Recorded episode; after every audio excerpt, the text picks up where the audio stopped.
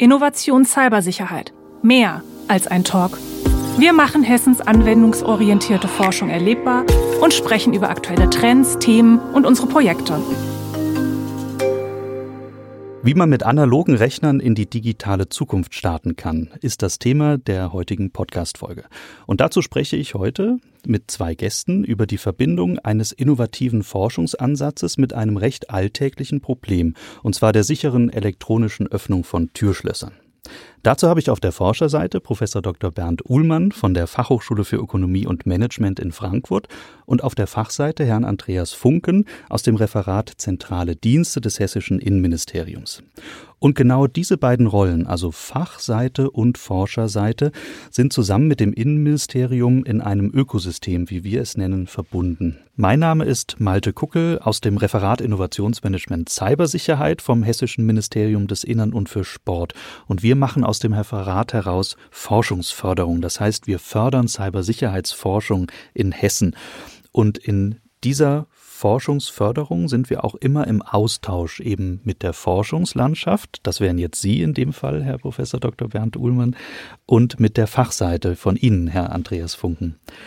Und wir versuchen mit diesem Referat immer Türen zu öffnen, als Vermittler sozusagen tätig zu sein. Und Türen ist, glaube ich, ein sehr schönes Sinnbild an dieser Stelle ähm, und auch eine schöne Überleitung zu Ihrem Tätigkeitsbereich, Herr Funken. Das Referat Zentrale Dienste ist ja in unserem Hause so wie der Herr der Schlösser und Schlüssel. Ja, und ich habe da sofort so einen dynamischen Agentenfilm im Kopf, wenn ich mir vorstelle, so aller James Bond oder Mission Impossible. Da hat man so eine Codekarte, so eine Zugangskarte und die wird vom Gegner direkt kopiert, ja. Und dann habe ich so eine geklonte Karte und mit der habe ich auf einmal Zugang zum Sicherheitsterminal oder zum Serverraum und kann da den roten Knopf drücken. Aber das ist natürlich jetzt irgendwie nur Fiktion. Das passiert meist auf der Kinoleinwand, ja. Aber wie realistisch schätzen Sie dieses Szenario ein? Können Sie da vielleicht mal so ein bisschen Licht ins Dunkel bringen für unsere Zuhörerinnen und Zuhörer? Das versuche ich gerne, ja.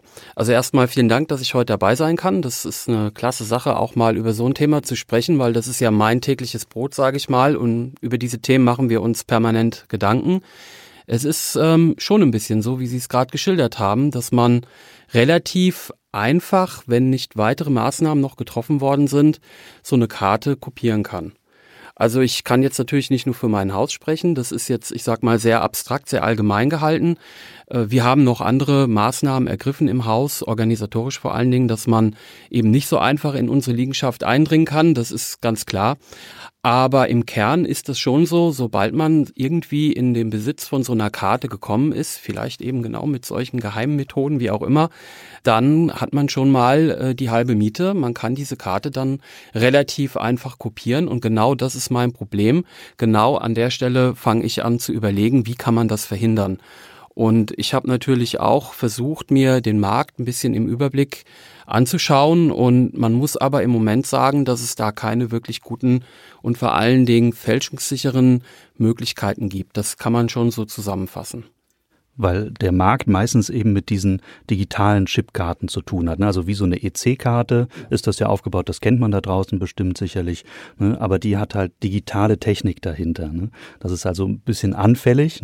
Natürlich hat man da eine Kopierbarkeit und man ist nicht eindeutig identifizierbar mit der Karte, weil wenn ich Ihnen die jetzt entnehmen würde, dann hätte ich Ihre Zugriffsmöglichkeiten und könnte damit quasi durchs Haus spazieren. Und das ist ja nicht Sinn der Sache. Genau, das kann man schon mhm. so sagen. Mhm. Und in diesem Ökosystem, was ich eben ja erwähnte, neben der Fachseite gibt es ja auch immer eine Forscherseite. Und das sind zum einen Sie, Herr Professor Dr. Uhlmann, und auch der Professor Dr. Gerhard Scheidler, auch von der FOM, also der Fachhochschule für Ökonomie und Management.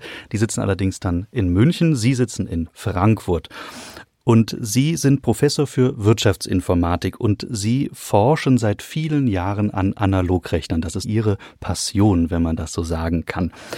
Geben Sie unseren Zuhörerinnen und Zuhörern doch mal so einen Einblick in diese analoge Technik. Und die, das kann ich schon vorwegnehmen, ist alles andere als museal. Das ist richtig. Museal ist es nicht, sondern eine Technik, die ein unglaubliches Potenzial in sich birgt. Wenn man sich traditionelle Digitalrechner anschaut, stellt man fest, dass wir in den letzten 20 Jahren kaum Fortschritte erzielt haben, was zum Beispiel Geschwindigkeitssteigerungen über Taktfrequenzen oder ähnliches angeht. Warum? Weil wir an physikalische Grenzen stoßen. Das heißt, wir brauchen, um in Zukunft hohe Rechenleistungen zu ermöglichen, zum Beispiel im Bereich des High-Performance-Computings für Life Sciences oder sonstige drängende Probleme, grundlegend neue Ansätze, um maschinell zu rechnen. Und auf der einen Seite kennt jeder Quantencomputer, die sind in aller Munde, allerdings weit von einer praktischen Einsatzfähigkeit entfernt. Und auf der anderen Seite gibt es sogenannte Analogrechner, die sehr viel näher an der praktischen Einsetzbarkeit dran sind, als das bei Quantencomputern der Fall ist. Und die Grundidee bei beiden, bei Quanten- und Analogrechnern ist, dass man ohne einen Algorithmus auskommt. Das heißt, wenn man sich einen Digitalrechner anschaut, wird der gesteuert durch ein Programm. Kennt jeder, der mal irgendein Programm gestartet hat. Und so ein Programm ist nichts anderes als eine Abfolge von Instruktionen. Tu dies, tu das, tu jenes. Und so brillant diese Idee einer Programmsteuerung ist, hat sie einige Nachteile. Und der Hauptnachteil ist, dass so ein Programm im Wesentlichen immer sequenziell ausgeführt wird. Das heißt, es ist unglaublich schwer, klassischen Code durch Parallelisierung schneller zu machen. Eine naheliegende Idee, die auf den ersten Blick völlig verrückt ist, ist, warum verzichtet man dann nicht auf so eine Form eines Programmes? Und das ist genau das, was Analogrechner tun. Ich programmiere Analogrechner nicht, indem ich so eine Schritt-für-Schritt-Abfolge vorgebe, sondern ich programmiere sie, indem ich sogenannte Rechenelemente, von denen jedes ganz einfache Operationen ausführen kann, zum Beispiel Addition oder Multiplikation oder, und das ist das wirklich tolle, Integration. Diese Rechenelemente verbinde ich miteinander, um so eine Rechenschaltung zu erstellen. Diese Idee ist im Prinzip uralt. Die Idee ist viel älter als die Idee des Digitalrechnens. Der erste bekannte Analogrechner geht auf die Zeit von etwa 100 vor Christus zurück, der Mechanismus von Antikythera. Aber diese Idee ist in Vergessenheit geraten und mit den technischen Möglichkeiten des 21. Jahrhunderts sind wir in der Lage, dieser Idee wieder neues Leben einzuhauchen. Und eben dieser Verzicht auf einen Algorithmus bietet unglaubliche Möglichkeiten, was Rechenleistung und Energieeffizienz angeht. Mhm. Vielen Dank für diesen kurzen Einblick. Ja. Jetzt sprachen Sie davon, dass der Quantencomputer oder auch der ähm, analoge Computer noch davon entfernt sind, sozusagen schnell eingesetzt zu werden. Also wenn ich jetzt mich da noch dran erinnere, die ersten Digitalcomputer, das waren ja auch richtige Kästen. Also das ist ja weit weg von dem, was wir heute von einem Computer erwarten. Wenn wir sagen Computer oder Laptop oder wir schauen auf unser Smartphone, dann ist das so ein ganz kleines Gerät und äh, jedes Jahr kommt ein neues Smartphone raus, ja, was dann noch mal schneller ist, noch mal besser als das vorherigere. Aber das ist natürlich was völlig anderes als der Analogrechner. Ein analoges Smartphone sozusagen ähm, wäre ja nochmal eine andere Alternative. Aber von der Schnelligkeit her gedacht ist natürlich der Analogrechner dem digitalen überlegen. In bestimmten Problembereichen definitiv. Das lässt sich sogar beweisen, wenn man nur bestimmte Anforderungen an zum Beispiel Lösungsgenauigkeit hat, beziehungsweise wenn man Problemstellungen hat, die sich durch Differentialgleichungen beschreiben lassen, was letztlich die eigentlich relevanten und wichtigen Problemstellungen in unserer Kultur sind, dann sind Analogrechner Digitalrechnern sowohl hinsichtlich der reinen Rechengeschwindigkeit als auch hinsichtlich der Energieeffizienz deutlich überlegen. Und genau diesen Vorteil wollen wir uns ja jetzt in diesem Forschungsprojekt zunutze machen. Wenn Sie da mal kurz drauf eingehen könnten für unsere Zuhörerinnen und Zuhörer, wie genau verbindet sich das denn mit unserem Titel der Podcast-Folge und natürlich nicht nur der Folge, sondern auch unseres Forschungsprojekts? Sehr gerne. Wenn man auf solche ID-Karten schaut, die ich zum Beispiel brauche, um Zugang zu Gebäuden oder zu Maschinen zu bekommen, hatte mein Vorredner ja schon gesagt, dass es beunruhigend einfach ist, in der Mehrzahl der Fälle solche Karten zu duplizieren. Das heißt, eine im Prinzip naheliegende Idee ist, warum suche ich nicht ein zum Beispiel physikalisches Problem, das so empfindlich auf kleine Störungen seiner Implementation reagiert, dass ich es nicht kopieren kann. Sowas nennt man eine Physical Unclonable Function. Das heißt, das ist etwas, wo ich wirklich beweisen kann, ich kann sicherstellen, dass eine solche Implementation eines physikalischen Objektes nicht kopierbar ist, egal wer mein Gegenspieler ist und egal welchen Aufwand er hineinsteckt. Das heißt, wir suchen ein physikalisches Modell, das so empfindlich auf kleine Abweichungen in seiner Realisierung reagiert, dass ich eine Doublette, eine Kopie, sicher vom Original unterscheiden kann. Und das ist etwas, was wir mit analogen Rechentechniken machen. Wir implementieren sogenannte chaotische Systeme. Das heißt Systeme, deren zeitlicher Verlauf eigentlich nicht präzise vorhersagbar ist. Und wir produzieren viele an sich identische chaotische Systeme, die aber natürlich aufgrund ihrer physikalischen Implementation alle subtil voneinander abweichen. Und dann trainieren wir neuronale Netze, um diese verschiedenen Physical Unclonable Functions Puffs genannt, voneinander unterscheiden zu können. Das heißt, es ist ein radikaler Bruch mit dem, was man bisher bei solchen ID-Karten hat. Es ist im Prinzip keine, kein digitaler Fingerabdruck, es ist kein RSA-Key, sondern es ist wirklich eine elektronische Implementation eines physikalischen Modells, das ich dann messtechnisch von anderen unterscheiden kann. Mhm. Und das ist einzigartig. Das ist der Riesenvorteil an genau. der Sache. Das, was nachher da rauskommt, ist eben nicht eine einfache Zahl sozusagen, eine ID, die mich irgendwie ausweist, sondern die Zahl ist so einzigartig, dass man sie auch gleichzeitig nur mit, also mit einer Person koppeln kann und es dann eindeutig identifizierbar ist. Genau. Herr Funken, jetzt haben Sie das so gehört. Darf ich nochmal an die Anfänge des Projekts zurückblicken? Als ich Ihnen das vorgestellt habe, damals dieses System, was wir da versuchen wollen, was war da so Ihr erster Eindruck? Haben Sie davon schon mal überhaupt was gehört? Äh, ich habe davon äh, zu Beginn gar nichts gehört, aber ich habe für mich persönlich das, ich sag mal, das Potenzial erkannt. Weil genau das ist ja das, um was es für mich ähm, jetzt als verantwortliche Person für einen Sicherheitsbereich letztendlich geht. Ich muss ja Sorge dafür tragen, dass eben nicht irgendjemand auch wenn es schon ein bisschen ein Umstand ist, sich eine Karte zu kopieren. Aber genau das ist ja der Job, den ich da habe, dass ich darauf achte, dass eben nur berechtigte, wirklich berechtigte Personen in diesen Sicherheitsbereich hineinkommen. Und das ist jetzt, ich sag mal, für uns als Sicherheitsbehörde sicher relevant, aber dieser Anwendungsbereich, der da hinten dran ist, der ist, also da, da fallen mir ganz viele Sachen ein. Natürlich überall dort, wo die gleichen Anwendungen wie jetzt bei mir auch, bei, bei uns im Haus laufen. Aber äh, das ist ja wirklich äh, fast äh, unbeschränkt, unglaublich weit, diese, diese Anwendungsmöglichkeiten. Und dieses Potenzial, das muss ich sagen, das habe ich schon gesehen, das sehe ich auch nach wie vor. Und deswegen bin ich auch so fasziniert und auch so interessiert, dass es, äh, dass ich da so ein Stück teilhaben kann an dieser, an dieser ganzen Geschichte. Und ja, also es macht, macht mir jetzt persönlich unheimlich viel Spaß weil eben auch ein praktischer Nutzen am Ende dabei rauskommen kann. Und wenn das hier, ich sag mal, die, die Geburtsstätte von so einem System auch irgendwo ist und ich da auch ein bisschen beitragen kann, dann ist das natürlich ganz toll. Weil ich sehe das als massives Problem für alle sicherheitsrelevanten Bereiche, die, sobald man an diese Karte einmal rangekommen ist, hat man eigentlich alle Türen geöffnet. Das, das kann man schon so sagen, denke ich. Ja, das wäre die, die Schwierigkeit sozusagen dahinter. Ne? Also, und das Ziel natürlich durch diese eindeutige Identifizierbarkeit hat man natürlich sehr, sehr viele Anwendungsmöglichkeiten. Sie haben es jetzt schon gesagt. Wir haben uns im Projekt jetzt auf diese Öffnung von Türschlössern sozusagen geeinigt. Wie das nachher ablaufen könnte, das werden wir gleich nochmal skizzieren. Aber Herr Ullmann, Sie haben auch was mitgebracht. Und vielleicht könnten wir da mal einen Blick drauf werfen. Jetzt haben Sie hier was hingelegt. Ich werde das mal kurz beschreiben für die Zuhörerinnen und Zuhörer draußen. Das ist eine, eine weißer kleiner Kasten, ne, das ist vielleicht so die Hälfte irgendwie von einem Schuhkarton, so muss man sich das vorstellen. Da sind ganz viele bunte Kabel, die rauskommen aus solchen Öffnungen, ja, und in, in, dem, in der Idee des Agentenfilms, den wir eben haben, dann wäre das doch jetzt fast schon an dem Helden sozusagen, diese Kabel durchschneiden zu müssen, damit der Sprengsatz nicht in die Luft geht oder der Timer anhält. Aber was uns davon abhält, zu denken, dass es eine Bombe oder ein Sprengsatz ist, ist die Aufschrift The Analog Thing. Und diese Kabel, die sollte man auch, glaube ich, nicht durchschneiden. Nein, die kann man sogar stecken. Herr Uhlmann, was genau verbirgt sich dahinter?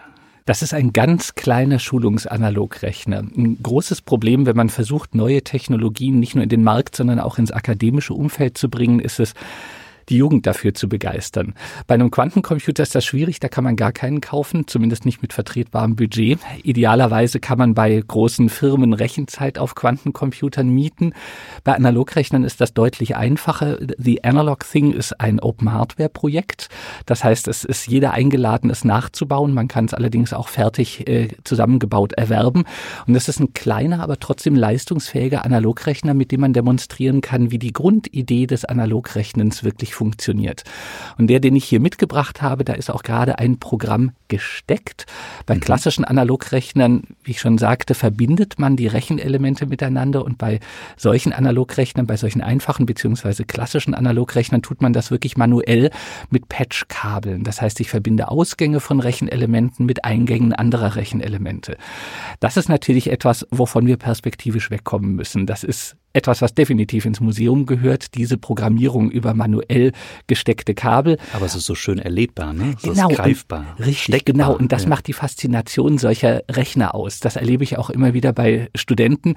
Wenn man das erste Mal wirklich seine eigene Analogrechnerschaltung steckt, bekommt man auch einen ganz anderen, viel intuitiveren Zugang zu der Mathematik, die dahinter liegt. Und das ist genau der Sinn von The Analog Thing, dass man eine preiswerte Möglichkeit hat, erste Schritte im Bereich des Analogrechnens zu tun tun. Wenn ich jetzt an diese Chipkarte denke für die Türöffnung, dann wäre diese Platine oder dieser, dieser Aufbau jetzt natürlich noch nicht so geeignet, ne? Weil den in die Hosentasche sich zu stecken, das wäre vielleicht doch ein bisschen zu komplex. Das stimmt, aber damit haben wir interessanterweise wirklich angefangen. Also auf solchen Analog Things haben wir chaotische Systeme implementiert, um überhaupt die Tragfähigkeit des Konzeptes auszutesten. Können Sie jetzt noch mal kurz den Link herstellen, chaotische Systeme und dieses Steckmodul? Was genau muss sich da so ein Zuhörender jetzt drunter darunter vorstellen?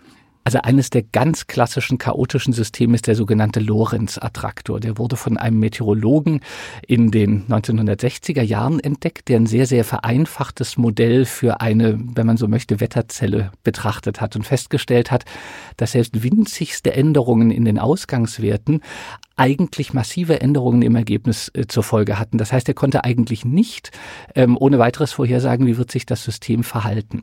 Solche Systeme reagieren sehr, sehr, sehr empfindlich auf Änderungen in den Anfangsbedingungen beziehungsweise in ihrer Implementation. Solche Systeme werden beschrieben in der Mathematik durch sogenannte Differentialgleichungen. Das sind ganz andere Gleichungen, als man sie aus der Schule kennt. In der Schule war immer die Frage, was ist x? Und wenn man ehrlich ist, interessiert das eigentlich niemanden, weil x ist meistens dann ein einziger Wert und ein Wert ist fast immer uninteressant.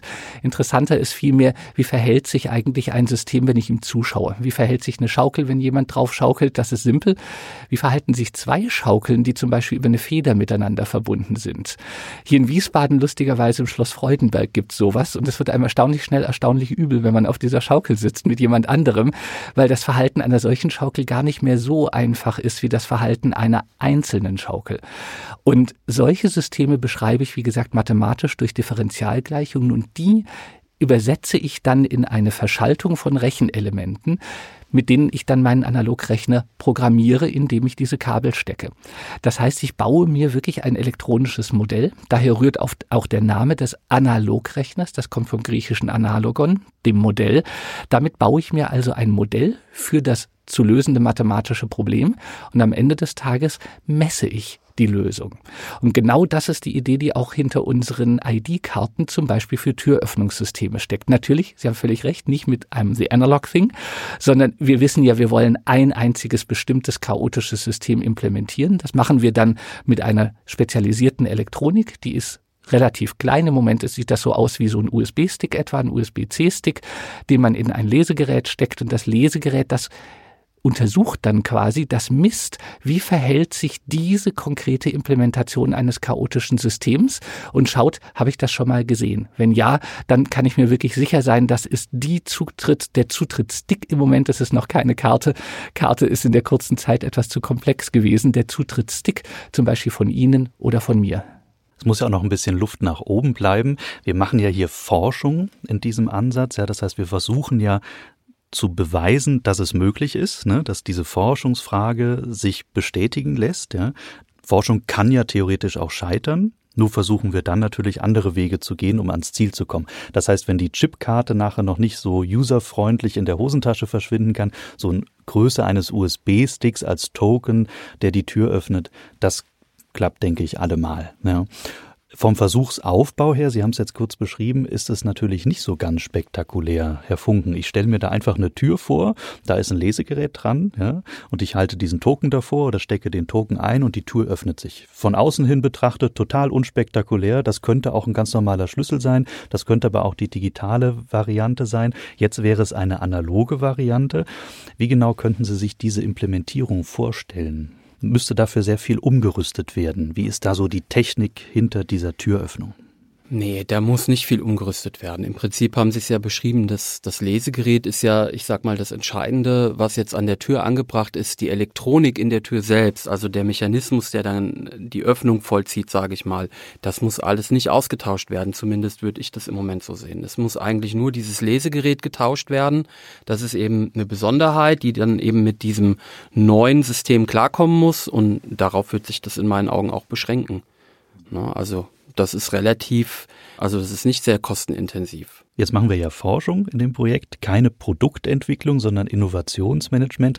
Und genau das ist auch etwas, was ich aus diesen ganzen Joe Fixen mitgenommen habe, die wir haben. Das heißt, wir machen ja solche Meetings immer so im drei bis vier Monatsrhythmus im Forschungsprojekt, wo wir im Ökosystem, also Forschungsfachseite und wir von der, vom Referat Innovationsmanagement Cybersicherheit zusammenkommen. Und da haben sie uns das gezeigt. Und der Herr Scheidler, der auch in dem Projekt mit dabei ist, der ist der Mathematiker an dieser Stelle und der ist mit uns in diese Welt gegangen, der chaotischen Systeme und der Lorenz-Attraktoren, die auch, wenn man das mal online recherchiert, sehr, sehr schöne Gebilde sind. Ne? Das ist ja fast schon moderne Kunst, die man sich an die Wand hängen kann. Was genau sieht man denn dann jetzt auf diesem Bildschirm noch, wenn Sie an den Elementen was verändern?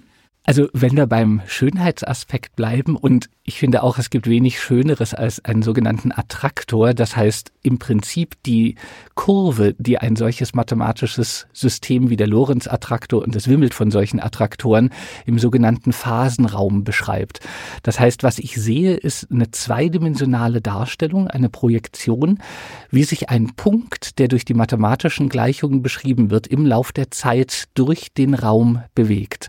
Und das sieht wirklich unglaublich filigran und schön aus. Und das Schöne ist eben, es sieht niemals zweimal gleichermaßen aus. Und das ist das Chaotische? Richtig, das ist das mhm. Chaotische. Ich kann es niemals exakt reproduzieren, selbst wenn ich die vermeintlich gleichen Anfangswerte reinstecke, weil meine Implementation eben auch eine reale physikalische Implementation ist. Wenn ich solche chaotischen Systeme rein mathematisch oder auf einem Digitalrechner simuliere, dann ist klar, ich stecke zweimal dasselbe rein, ich kriege zweimal exakt dasselbe raus. Aber hier geht es ja darum, wirklich eine physikalische Implementation eines solchen chaotischen Systems zu machen und die verhält sich eben auch wirklich chaotisch. Sie hat quasi ihren eigenen Fingerabdruck, mit dem ich sie von anderen unterscheiden kann. Und das ist auch das schöne Bild, dieser Fingerabdruck, der analoge Fingerabdruck, der dann nachher auf diesem Token gespeichert wird. Ja, und wenn ich mir das aber jetzt so vorstelle, das ist mein persönlicher Token, das, der ist dann eindeutig identifizierbar. Wenn ich den jetzt an die Tür halte oder in diese Öffnung reinstecke, dann checkt ein System dahinter, aha, das ist der Malte Kuckel, der darf in diese Tür rein oder er darf es vielleicht auch nicht, ja, je nachdem, wie die Zugtrittsbeschränkungen sind. Und das System aber dahinter, jetzt aus der Sicherheit betrachtet, wie geschützt ist das denn? Ich glaube, ein wichtiger Punkt ist ähm, die Formulierung, der Fingerabdruck ist gespeichert. Das ist genau eigentlich nicht der Fall, mhm. weil das, der, das Token, Ihr Token dann, der erzeugt quasi den Fingerabdruck. Das heißt, das Lesegerät an der Tür würde das System wirklich konkret fragen, zeig mir mal deinen Fingerabdruck von ein bisschen rechts oben. Jetzt hätte ich ihn gerne ein bisschen von rechts unten und von links oben. Das System weiß aber nie, welche Frage genau an es gestellt wird. Das ist dann ein sogenanntes Challenge Response Protocol. Konkret bedeutet das jetzt, dass wir unserem chaotischen System zum Beispiel sogenannte Startwerte vorgeben. Das heißt, wenn wir im Bild der Schaukel bleiben, bei einer Schaukel habe ich zwei Startwerte, nämlich wie weit lenke ich die Schaukel zu Beginn aus und welchen Impuls gebe ich dem Schaukelnden am Anfang mit. Das heißt, ich hätte zwei Freiheitsgrade, wenn ich so eine Schaukel auf diese Art und Weise untersuchen wollte. Schaukel ist jetzt, wie gesagt, uninteressant, weil nicht chaotisch. Bild, ja. Bei einem chaotischen System habe ich in der Regel zum einen mehr solcher Anfangswerte und das System verhält sich eben viel subtiler als ein einfaches physikalisches System wie eine Schaukel. Das heißt, konkret würde das Lesegerät zum Beispiel dem Token mitgeben, lieber Token, starte mal mit den Startwerten eins, zwei und drei Und dann schaut wenn man so möchte, das Lesegerät der physikalischen Implementation einen kurzen Moment zu. Wie bewegt sich dieser Punkt in seinem mathematischen Umfeld sozusagen. Und danach wird eine andere Challenge an das, an das System gestellt. Jetzt hätte ich gerne zum Beispiel von minus eins, plus zwei und minus fünf geschaut, wie verhält sich das System. Das heißt, mit jeder solchen Challenge bekomme ich eine Response von meinem System und ich habe vorher gelernt, indem ich ein neuronales Netz trainiert habe, die Karte vom Herrn Kuckel, die verhält sich auf typische solche Challenges wie folgt. und dann checkt das System das gegen und kann Richtig. dann sagen, grünes Licht, das ist so. Richtig. Oder aber, wenn das wenn der Rechenvorgang in dem Token sozusagen anders abläuft und nicht zu dem System dahinter matcht, ja, zu dieser Challenge-Response-Abfrage, dann wäre es rotes Licht und dann käme ich nicht rein. genau. Dann ist es definitiv nicht Ihre Karte, vielleicht sogar wirklich ein illegaler Klon. Mhm.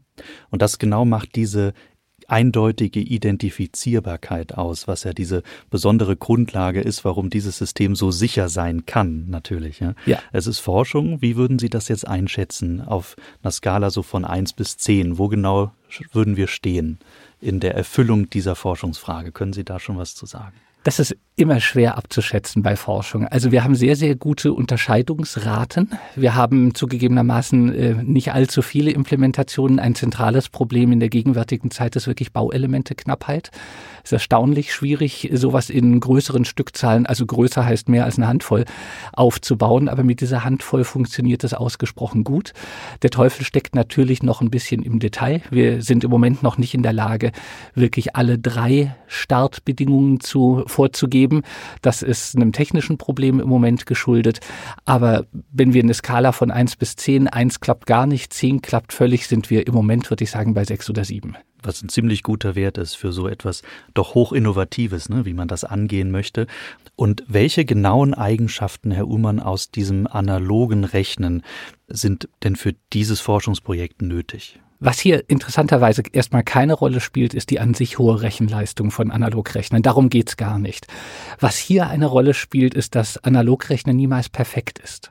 Analogrechner liefern per se immer nur eine Näherungslösung für ein Problem. Und das ist genau das, was wir hier als Vorteil nutzen, dass die Lösungen immer nur Näherungslösungen sind. Und sie werden niemals identisch sein, wenn ich zwei unterschiedliche Implementationen habe. Das heißt, ich nutze wirklich aus, dass Analogrechner quasi nicht perfekt rechnen, im Unterschied zu Digitalrechnern.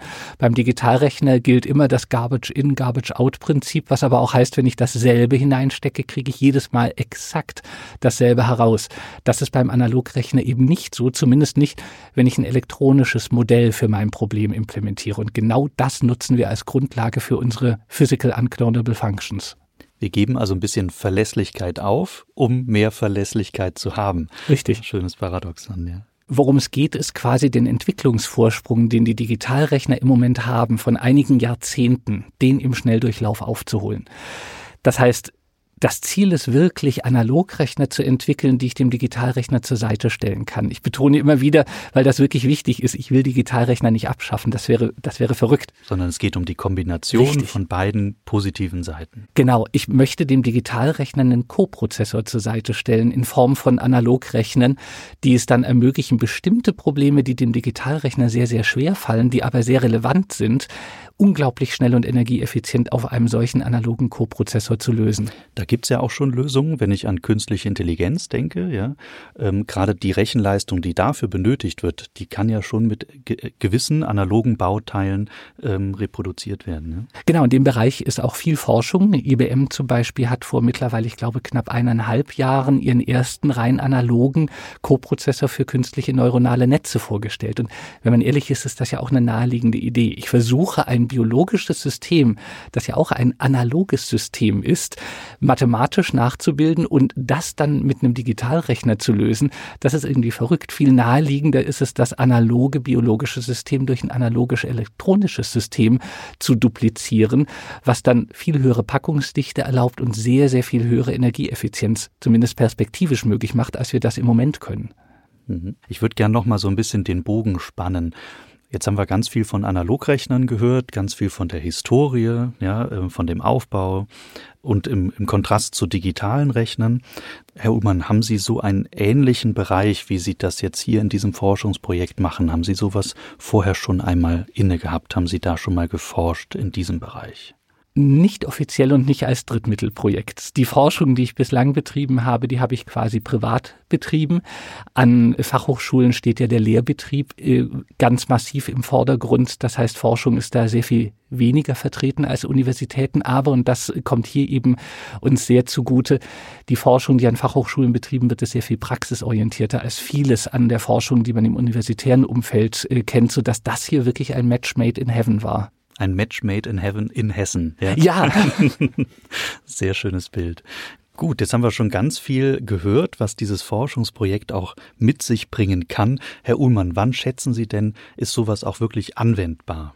Die Frage ist immer etwas schwierig zu beantworten, wenn man nicht aus der Industrie kommt. Aus dem akademischen Umfeld betrachtet ist die Hauptarbeit eigentlich in dem Moment geleistet, wo man den Prototypen vorstellen kann.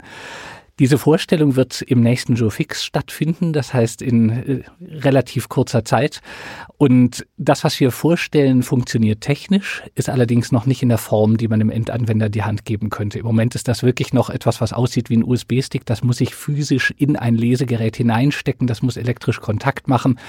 Das heißt, was man braucht, um das praktisch einsetzbar zu machen, ist, das Ganze muss auf eine Chipkarte. Die muss berührungslos mit RFID auslesbar sein und ich schätze, dass das in Summe etwa ein bis zwei Jahre zusätzliche Entwicklungszeit kosten wird nach der Vorstellung des Prototypen. Herr Funken, jetzt haben wir eben gehört, wie das so aus der Forschungsseite her ausschauen könnte, so ein Prototyp ausschauen könnte. Was würden Sie denn aus der Praxissicht sagen? Was könnten da Anwendungsbeispiele sein? Wie könnte das ablaufen? Also Anwendungsbeispiele aus meiner Perspektive könnten zum Beispiel sein, dass ich ähm, eine eine Türöffnung erstmal mache. Also es sollte, denke ich, sehr einfach erstmal sein, um die Praxistauglichkeit dann auch aufzuzeigen. Also wirklich, ich authentifiziere mich mit, mit diesem Token und am Ende geht dann die Tür auf. Das wäre für mich der erste Schritt. Das ist aber auch eigentlich die, das Wesentliche, um was es letztlich ja auch aus meiner Perspektive geht, nämlich eine Sicherheit zu haben und dass diese Funktion dann auch funktioniert. Ich glaube, darauf könnte man es erstmal beschränken. Mhm. Also wir zeigen relativ unspektakulär, genau. wie sich eine Tür öffnen lässt. Genau. Der Zauber ist in der Technik. Der Zauber ist darin, dass ich wirklich sicher bin, dass nur der Tokeninhaber oder dass der Tokeninhaber auch die Person ist, die ich reinlassen möchte. Das ist eigentlich der Zauber, der für mich da an, an ja, der relevant ist, ja. In der Praxis selbst muss ich natürlich nachher dann als Tokeninhaber auch natürlich dafür Sorge tragen, dass mir keiner diesen Token klaut, weil wenn es da oder entwendet, ja, weil in dem Moment kann natürlich jemand anderes das dann nochmal einsetzen. Aber natürlich, das ist natürlich das ist das wahre Leben. Außerdem kann man darüber hinaus also ähm, auch immer nochmal mit Zwei-Faktor-Authentifizierung arbeiten. Das, äh, aber in, in erster Linie geht es ja darum, dass man eben äh, genau das, äh, dieses, dieses Kopieren verhindert. Ja. Und wir reden ja noch nicht von einem Konzept, Nein. wie wir diesen Token einführen, was man da noch unterschreiben muss, welche Sicherheitsvorkehrungen man selbst auch persönlich treffen muss, sondern wir reden ja erstmal nur in Anführungszeichen über diese Implementierung und das Zeigen, dass diese Forschungsfrage beantwortet ist. Genau so ist es. Was in diesem Forschungsprojekt alles so zusammenkommt. Ne? Nicht nur die analoge Technik auf, das, auf der einen Seite, sondern auch die Implementierung mit chaotischen Systemen und ihrem Ziel sozusagen digitalen Rechnern analoge Unterstützung zukommen zu lassen. Das ist doch ein sehr schönes Potpourri sozusagen an Forschungsaktivitäten, die wir hier aus dem Innenministerium in Hessen heraus unterstützen wollen. Und an dieser Stelle bin ich schon ganz gespannt, wie dieses Forschungsprojekt weitergeht, was uns da noch erwarten wird, bis das Ende sozusagen erreicht ist, ob diese Forschungsfrage beantwortet werden kann, ob wir es nachher implementieren können. Da ist noch ein bisschen was zu tun, aber das ist auch schön, das darf auch nicht langweilig werden. Und dann sage ich Dankeschön an dieser Stelle an Sie, Herr Funken, und an Sie, Herr Ullmann, für Ihre Zeit und dass Sie Rede und Antwort gestanden haben. Ich bedanke mich recht herzlich und auf Wiederhören.